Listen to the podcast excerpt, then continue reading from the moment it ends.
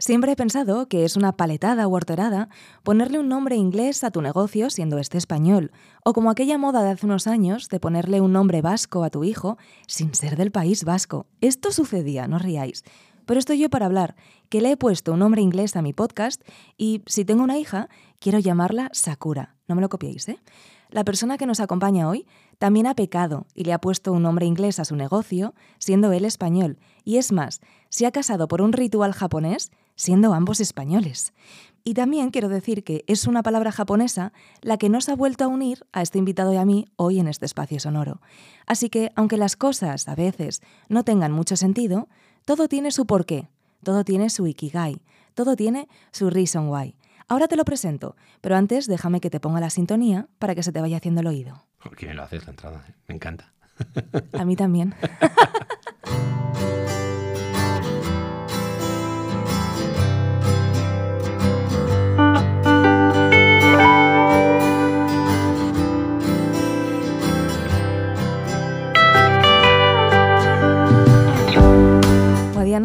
Guadiana, mi amigo, mi referente profesional, director, creador, fundador de Reason Why, un portal referente en cuanto a noticias de marketing, publicidad y economía digital se refiere. ¿Cuánto tiempo, amigo? Qué bien que estés aquí. Bueno, que esté yo aquí porque yo estoy en tu casa.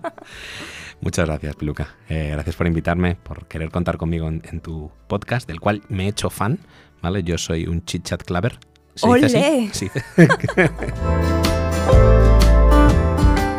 Hoy estoy con Javier Guadiana para hablar sobre, bueno, pues sobre la vida pasados los 30, sobre las reflexiones en la ducha, sobre emprendimiento, motivación, medios de comunicación, cómo ha cambiado todo en estos años, porque Reason Why cumple 11 años y además se expande. Pero en vez de contarlo yo, te voy a dejar que tú hagas tu propio elevator pitch.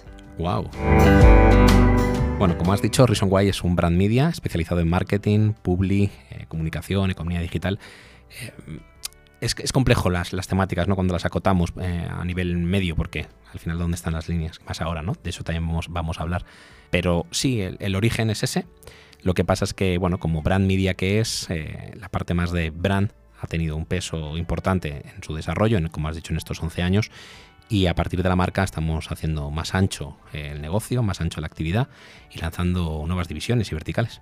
Pero para quien no tenga ni puñetera idea de que es un brand media, vamos a decir que Reason Why es, un portal de información, un medio de comunicación. ¿O cómo podríamos traerlo más a la tierra?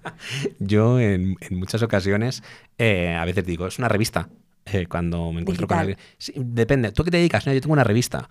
Hay otras veces que dices, ¿tú qué te dedicas? No, yo tengo un proyecto de, un proyecto de consultoría estratégica para, marcas que están. O sea, depende un poco el, el público y el contexto, pues lo defines de una manera u otra, ¿no? Pero bueno, sí, eh, Reason Why es un medio de comunicación. Necesito que te definas con una palabra porque después, a lo largo de este espacio sonoro, te haré un challenge de esos que hay por TikTok y a ver qué tal lo resuelves. Así que necesito que me digas si eres periodista, empresario, publicista, emprendedor, lo que sea. Elige una palabra. Wow, eh, bueno, pues soy empresario. A ver, soy el CEO de Reason Why, como tal, pues soy directivo, también podemos decirlo, ¿no? ¿Cómo te gustaría que fuera más, cuando te haga el challenge ya lo vas a descubrir tú. Lo que no sí es periodista, eso seguro. Porque ¿qué es periodista hoy en día? Ay, esto es otro debate. Aparte ni lo ejerzo, ni lo estudié, ni me formé. Eh, bueno, soy el, soy el, soy el, dueño, el propietario de un medio de comunicación, que me imagino mucho como el, como el jefe de Spider-Man, ¿no? Ese que, eh, o el de Superman era, ¿no? El que tenía un medio de comunicación cuando era el, propietario, así con un señor como con bigote y muy, muy de mal humor. Yo no he visto ninguna peli de Marvel, creo. Eh, eso es muy poco la vida pasada de los 30, ¿eh? Ya lo sé, ya lo sé. Eso está feísimo. Hablas mucho del viaje de Chihiro y...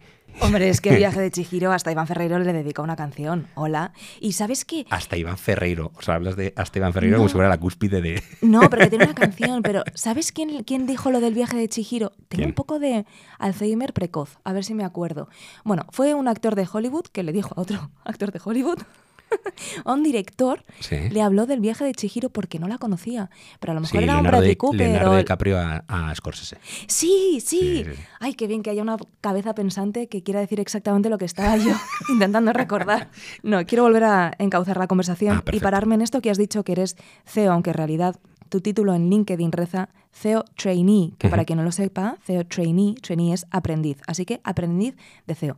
¿Qué es ser CEO Bueno, es, es complicado porque cuando lo dices eh, también estás haciendo una declaración de intenciones, una proyección de tu compañía, de tu empresa, de tu proyecto. Yo la primera vez que escuché la palabra CEO se la escuché a, Steve Jobs. Entonces eh, era como la, cúspide del, directivo es llegar a ser CEO. Se la escuché en el sentido del cargo, ¿no? El CEO de Apple.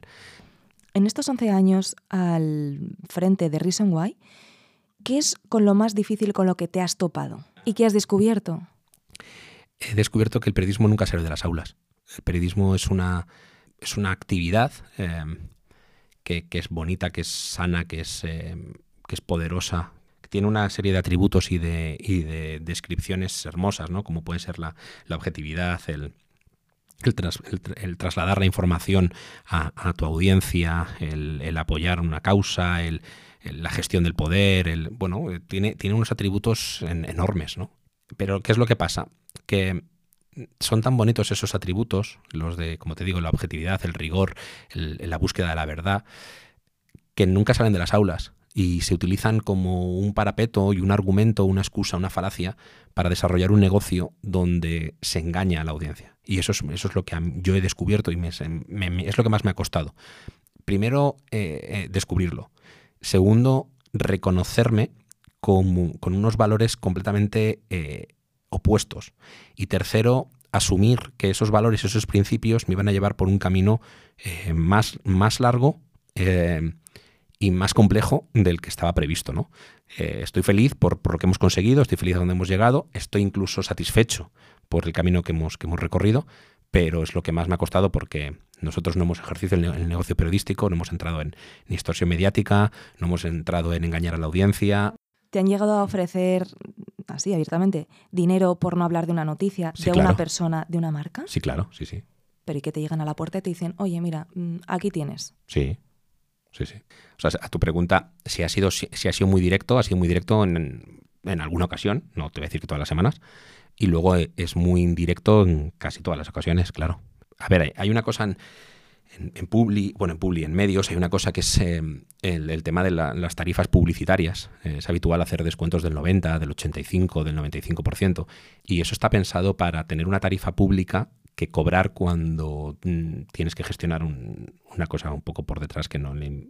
Básicamente, eh, si un banner vale 10.000, en realidad lo puedes vender por 1.000. Lo que pasa es que si en alguna ocasión quieres justificar por qué le has pagado 10.000 a un medio, para que no hable de ti o para que hable o por lo que sea, pues le pagas el precio de tarifa y ya está.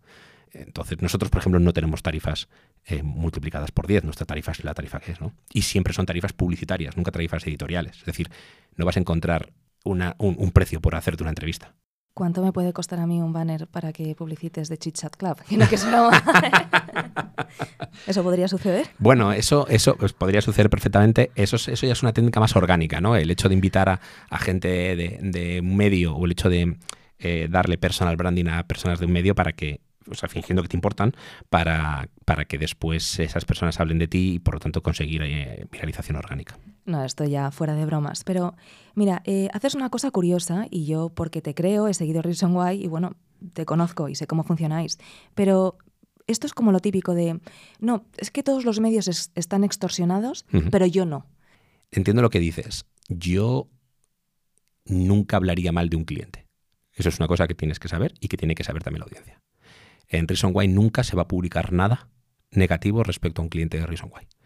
Eso significa que estamos eh, manipulando la eh, información hacia un objetivo económico y alejándolo de la verdad.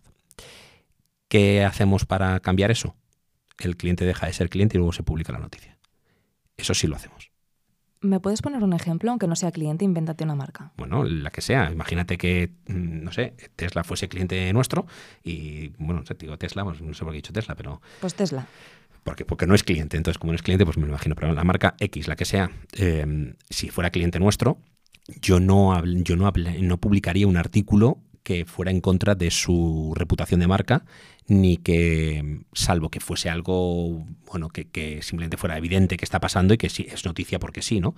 Pero si nosotros descubrimos una, realidad negativa respecto a ese cliente, o ese cliente se ha comportado de alguna forma, mm, bueno, eh, que es, que es eh, como digo, negativa para, para que sea noticia, nosotros no lo publicaríamos, lógicamente. Y entonces, si nosotros no haríamos eso, imagínate lo que no hacen los grandes medios, ¿no? ¿Qué es lo que nosotros sí hacemos? Si eso pasa, yo llamo a ese cliente y digo, oye, que vas a dejar de ser cliente. No pasa nada. Y deja de ser cliente, yo rechazo al cliente. Y una vez que rechazo al cliente ya se publica la noticia. Por coherencia. Y tengo que poder conectar eso. Y eso es complejo. es decir, es el rechazo económico para la transmisión de tu propuesta de valor. Y eso es, es, la única manera de hacerlo. La otra sería decir, oye, mira, no pasa nada, tú eres cliente por un lado, pero por otro lado eres protagonista. Entonces, cuando seas protagonista de una manera negativa, lo tendré que, tendré que informar. Podemos decir que eso pasaría, la realidad es que no pasa. Tú no vas a nunca a em, poner, o sea, empezar una, una batalla contra un ente que te está dando el 10% de la facturación de tu negocio. O sea, sería una lucha mm, demasiado incoherente. Ojalá que pasara, pero la realidad es que no pasa. ¿Cómo se gestiona Reason Why? ¿Qué modelo de negocio es? Y, y, cómo ingresa, cómo genera ingresos. Porque claro, Tú naciste siendo emprendedor. Naciste siendo emprendedor, quiero decir. Bueno. Reason Why nació siendo, siendo una startup, podríamos decir. Sí, claro, sí, sí. Y eres, tienes espíritu emprendedor. Entonces, cuando te pasa eso, si te pasa al principio, que no tienes dónde caerte muerto, porque seguramente yo he leído por ahí que Reason Why empezó con un capital de 300 euros. Eso Y te vienen y te untan. Y tienes 22 años. ¿Has leído eso de 300 euros? ¿Lo he dicho públicamente? Yo te he dicho que te he estudiado. A ver, aquí para, que la gente, para la gente que nos está escuchando. Yo creo que se lo dije en 80-20 a lo mejor, puede ser. Es que no puedes decir que me has estudiado. Yo no sé cuántas entrevistas he dado, de verdad, bastantes, no me acuerdo. Pues la única o la segunda que hayas dado, yo me la he estudiado. puede ser, puede ser. Ya, a ver, yo decía a la gente que nos está escuchando que la manera en la que yo tengo de enfrentarme a un entrevistado es intentar obtener la máxima información suya, pues para que no parezca que le he cogido por aquí por la calle y bueno, hola, cuéntame, ¿qué tal tu vida y cuéntame de qué va tu negocio? No, no, yo... Eh, Has hecho los deberes, ¿no? Exactamente. Sí, yo fundé Reason Why con, con un capital de 300 euros, pero bueno, no, realmente no con un capital de 300 euros, con un patrimonio de 300 euros. Eso cambia un poco las cosas porque tú puedes tener un patrimonio. Claro que las cambia, me deja fatal a mí, pero bueno, tú adelante. No, no, no, no, no, no, para nada. Simplemente matizar que, que no es que tú, no es que invirtiera 300 euros, es que tenía 300 euros. Lo que tenía era 250 euros en el banco y 50 euros en el corcho eh, de mi habitación, clavados con un pin que me había regalado mi abuela por mi cumpleaños. Vale, y esto no es la resistencia, evidentemente, el programa de Broncano en Movistar, pero si yo te preguntara cuánto dinero tiene Guadiana hoy, 25 de febrero, que es el día que estamos grabando el podcast, ¿en el banco? Si ha crecido mi patrimonio desde entonces, sí ha crecido mi patrimonio desde entonces. No, no, eso ya lo sé, hombre, tienes más que 250 euros. Mira, em, el, éxito económico de Reason Why para mí nunca ha sido un, objetivo. Como, como mm, planteamiento de, marca desde el principio, nosotros teníamos muy claro, eh, y hablo de nosotros aquí, no es un plan estático, eh, hablo de mí, hablo de Natalia, eh, y también de todas las personas que en algún momento han, formado parte del equipo de dirección de Reason Why, sobre todo en sus, en sus orígenes. ¿no? Teníamos muy claro que el inicio era la generación de audiencia, después era la, capacidad de tener influencia sobre esa audiencia. Eh, en una capa, por supuesto, todo envuelto por, responsabilidad y por principios, eh, luego llega el negocio. Y eso se puede dividir en fases, o sea, como te he contado, y esas fases tienen una duración. Esa duración puede ser un año cada, cada una de las fases, puede ser cinco años cada una de las fases, puede ser 20 años cada una de las fases, pero lo que queda claro es que la última es la generación de negocio. Entonces, em, que me quedan por lo menos cinco años para que esto sea rentable, ¿no? Yo lo sé, yo lo sé. Yo me estoy aventurando a ver qué pasa. Depende, depende. También estás viviendo una fase muy creciente del mundo podcast, eh, donde muchas marcas se quieren incorporar. Mira, Reason Why dices que tiene 11 años, pero Reason Why empezó en un, en un documento escrito, en un folio, la primera vez que se escribe y se dice, vamos a hacer esto. No, no, no, no, no, no, no. Porque Reason Why y The Chit Chat Club tienen algo en común. ¿Dónde nace Richon? ¿Dónde, ¿Dónde nace Reason Why, no? Gracias. ¿Dónde nace? Reason Why nace en el seno de la universidad. No, no. ¿Dónde nace Reason Why? Ah, en tu mente, ¿dónde nace? Lo que es la denominación Reason Why, a mí me llega en la ducha. Bien, por eso te puedo nombrar oficialmente miembro de oro de The Chit Chat Club, porque también nace en la ducha.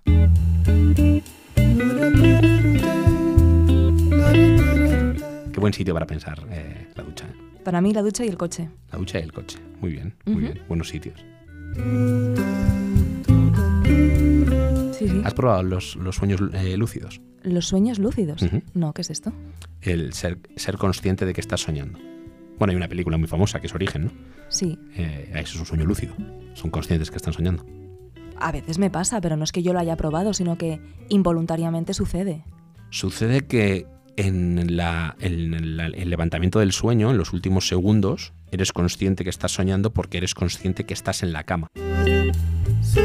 Entonces, lo que realmente eres consciente es que, que, estás en la cama, no que estás soñando. El sueño lúcido es al revés. El sueño lúcido es que tú estás soñando y durante el sueño eres consciente de que todo es un sueño y lo vas dirigiendo con unos objetivos. Esa es una fase de pensamiento que te recomiendo que pruebes.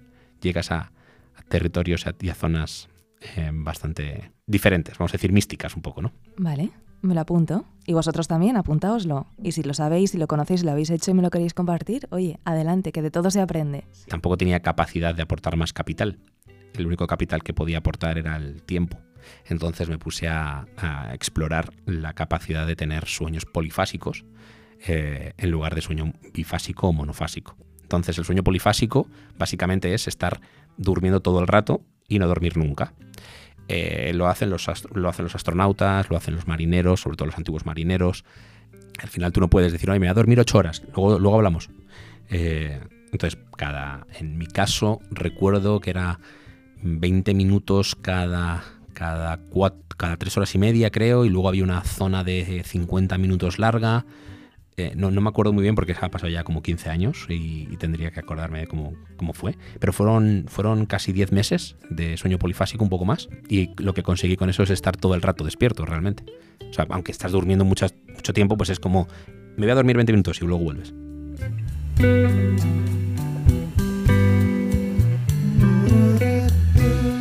Volvamos atrás. Has mencionado antes que hay como tres fases, audiencia, influencia y después llega el negocio.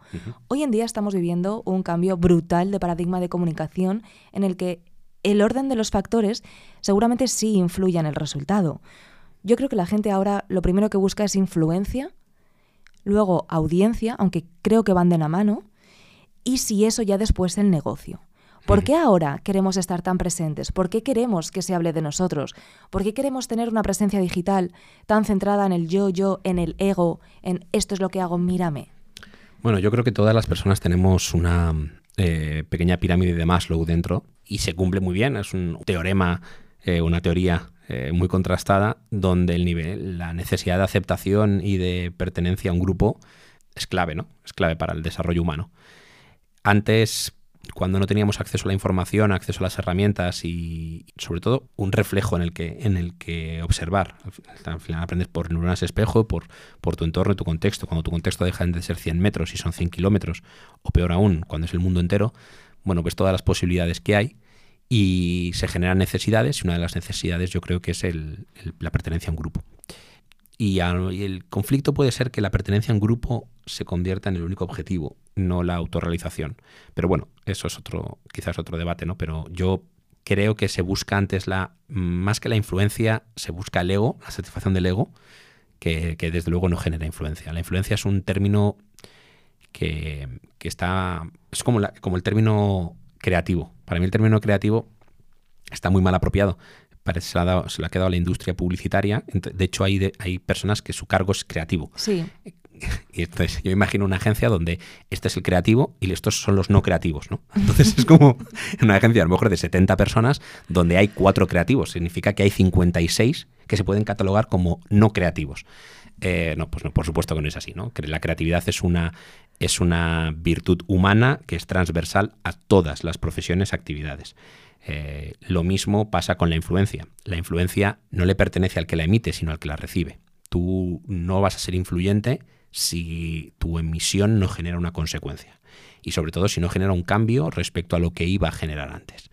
Entonces, a partir de ahí, pues hay influencias que no significa nada con el término de volumen, ¿no? De audiencia. Estamos hablando con Javier Guadiana, fundador, creador y aprendiz de CEO de Reason Why. Y ya que estamos hablando de influencia, te voy a preguntar, ¿qué es para ti un influencer?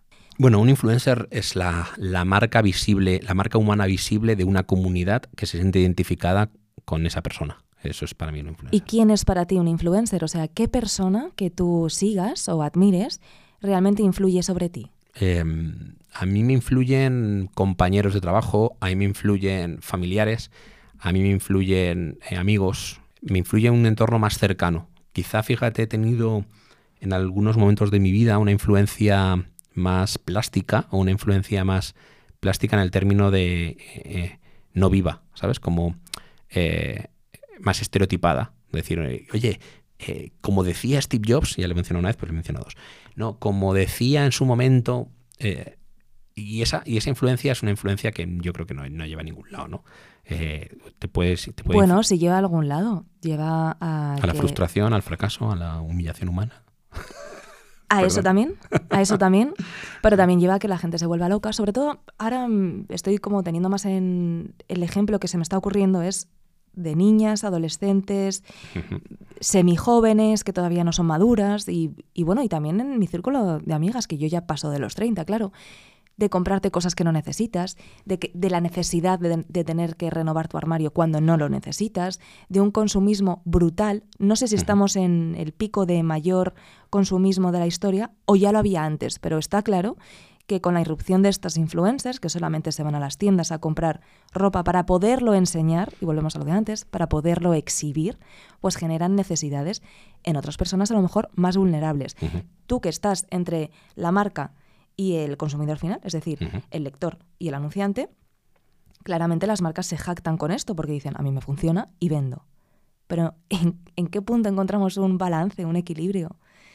Sí que, sí que desde luego es el pico más alto de consumismo que hay ahora mismo. Eh, el término consumismo, cuando estás hablando de consumismo, hablas de, consumo, uso y, tirar, ¿no? O sea, estás en el ciclo más alto de que todo, incluso lo que consumes, es efímero. De hecho, fíjate si estamos en el pico más alto de consumo, ya me da igual si es un consumo material o inmaterial, sobre todo me interesa el inmaterial, cuando consumes una serie y terminas y no te acuerdas de haberla visto. Eh, hay gente a la que le preguntes por una serie que le guste y te van a seguir hablando los que tengan más de 30, ya que hablas de los de más de 30, te van a seguir hablando de los de Prison Break y algunos más sabidos de, de Breaking Bad, ¿no? Pero habrá gente que a día de hoy vea la casa de papel y, no se acuerde de, algunos capítulos, ¿no? Habrá gente que haya visto, ya te digo, la semana pasada una serie entera de maratón y termina y no se acuerda ni del nombre, del, no del protagonista, de la propia serie. Y eso significa que tú, a tu cerebro le acabas de inyectar una eh, característica de que lo efímero es la vida y eso es muy complejo.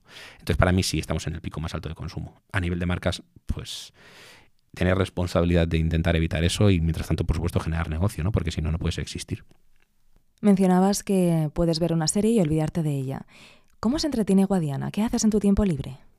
Pues me entretengo con el, o con el scroll infinito.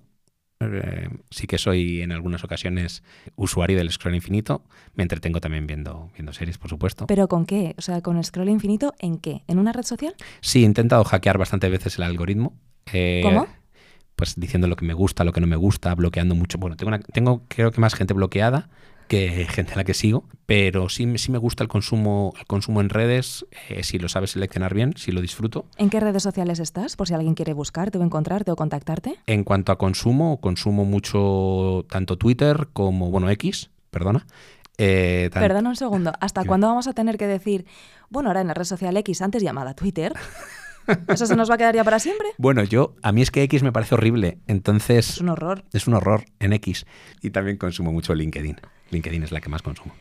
De hecho, al principio del podcast yo te presentaba diciendo que era una palabra japonesa la que nos había vuelto a unir a ti y a mí, porque Guadiana y yo nos vimos por última vez en el funeral de mi padre, mi padre era José María Íñigo, hace cinco años y medio, que él apareció ahí de la nada, entre un mar de más de 500 personas diría, y apareciste sin nadie haberte avisado ni, ni llamado.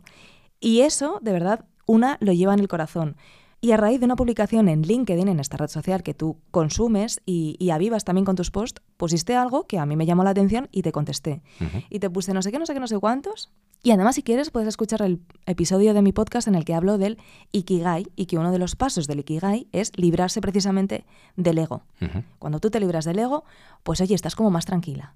¿Qué tiene que ver esta palabra japonesa entre nosotros? ¿Por qué nos puso de nuevo en contacto? Bueno, yo cuando leí tu comentario, eh, primero me, gustó verte participando en una publicación mía porque bueno, sí que es verdad que tienes muchos compañeros de profesión, incluso amigos que, que, has hecho durante tu recorrido profesional, pero que aparezca un amigo de hace, o una amiga que hace más de, pues no sé, dos décadas que nos conocemos, pues siempre como que te da otra sensación de confort diferente, ¿no? Entonces me gustó y nada, al leerte me desbloqueaste un chakra que tenía bloqueado, que era el chakra creativo, porque estábamos en una fase de, creación, de denominación de nuestro nuevo, nuestro nuevo proyecto eh, empresarial, nuestra nueva aventura empresarial. ¿Se puede eh, decir que Reason Y entonces se expande? Eh, Reason Y se expande, mira, Reason Y se hace más ancho. Reason Y se hace más ancho y nacen diferentes, mm, bueno, verticales, se puede decir, o diferentes líneas de actividad vinculadas a la marca, ¿no? Pero eso es por, eso es por un lado. Eh, es decir, eh, con la marca Reason Why vamos a ir creando diferentes manifestaciones de la actividad que no solo van a estar centradas en la parte mediática, pero al mismo tiempo todo el expertise que hemos ganado durante estos años se va, se va a ir exportando o direccionando hacia otros proyectos empresariales, ya no bajo el paraguas de Reason Why. En este caso, eh, teníamos un, bloqueo respecto a, llegar a esa denominación o un bloqueo en, ciertos aspectos creativos y el leerte me, ayudó muchísimo, me inspiró muchísimo. Y nada, pues agradecértelo porque la verdad es que me ayudó, me ayudó hasta el punto final. Y aquí estamos, después de repasar el diccionario japonés entero y que no eligiera ninguna de mis propuestas, él ya tiene la suya y cuando considere lo hará público en sus redes sociales. Sí, así es, así es.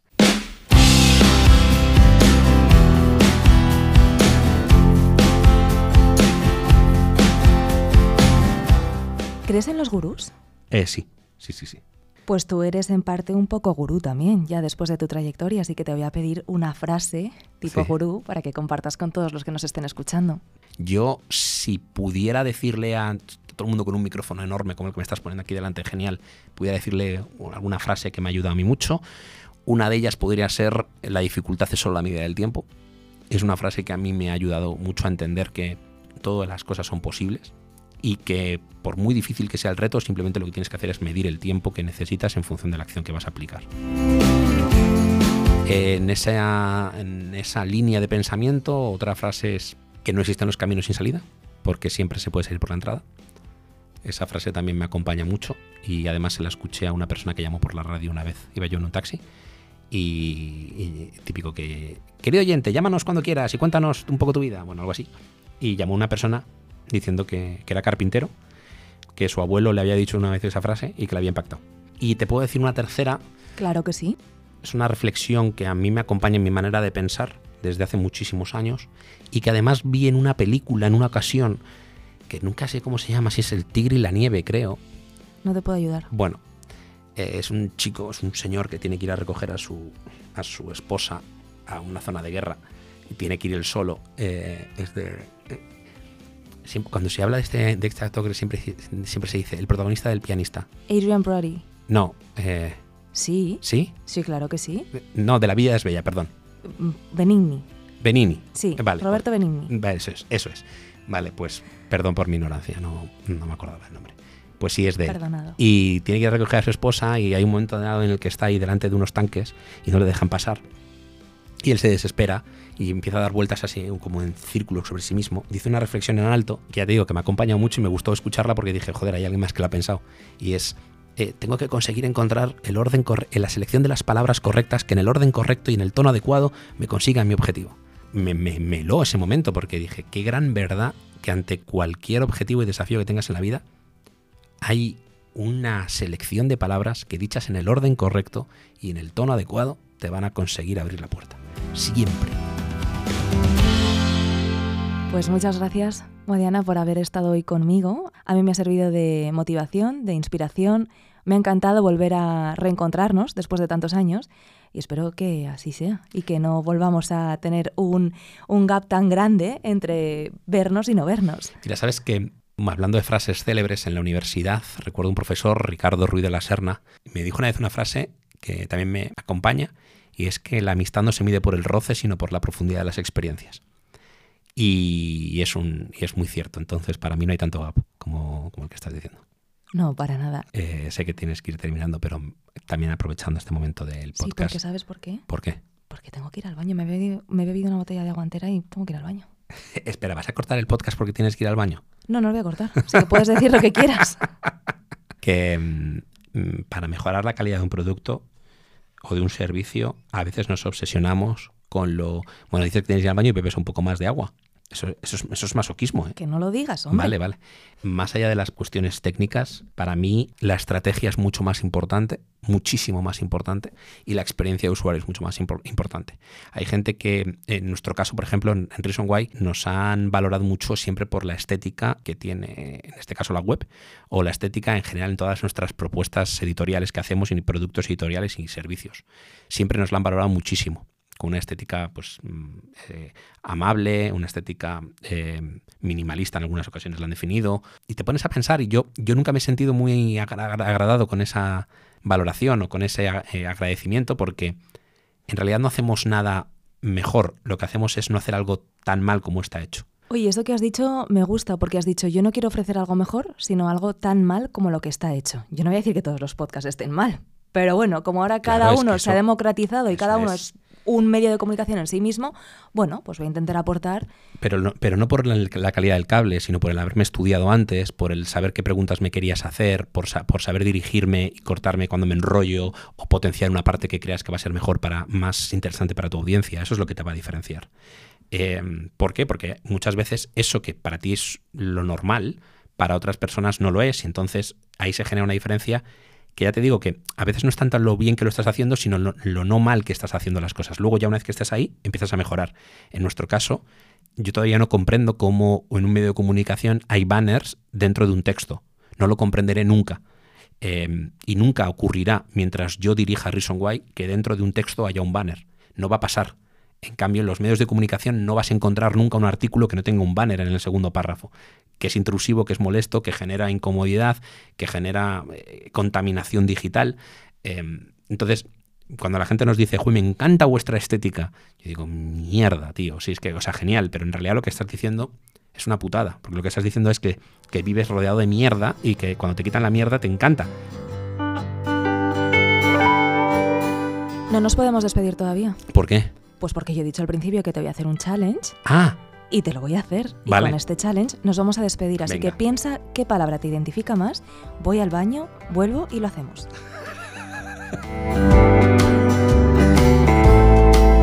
Ya he vuelto del baño, ya estoy aquí y ahora sí que podemos presentar el challenge que vamos a hacer en The Chit Chat Club con Javier Guadiana. Es un challenge, un reto que circula por redes sociales y es divertido y es fácil. Yo te lo voy a explicar.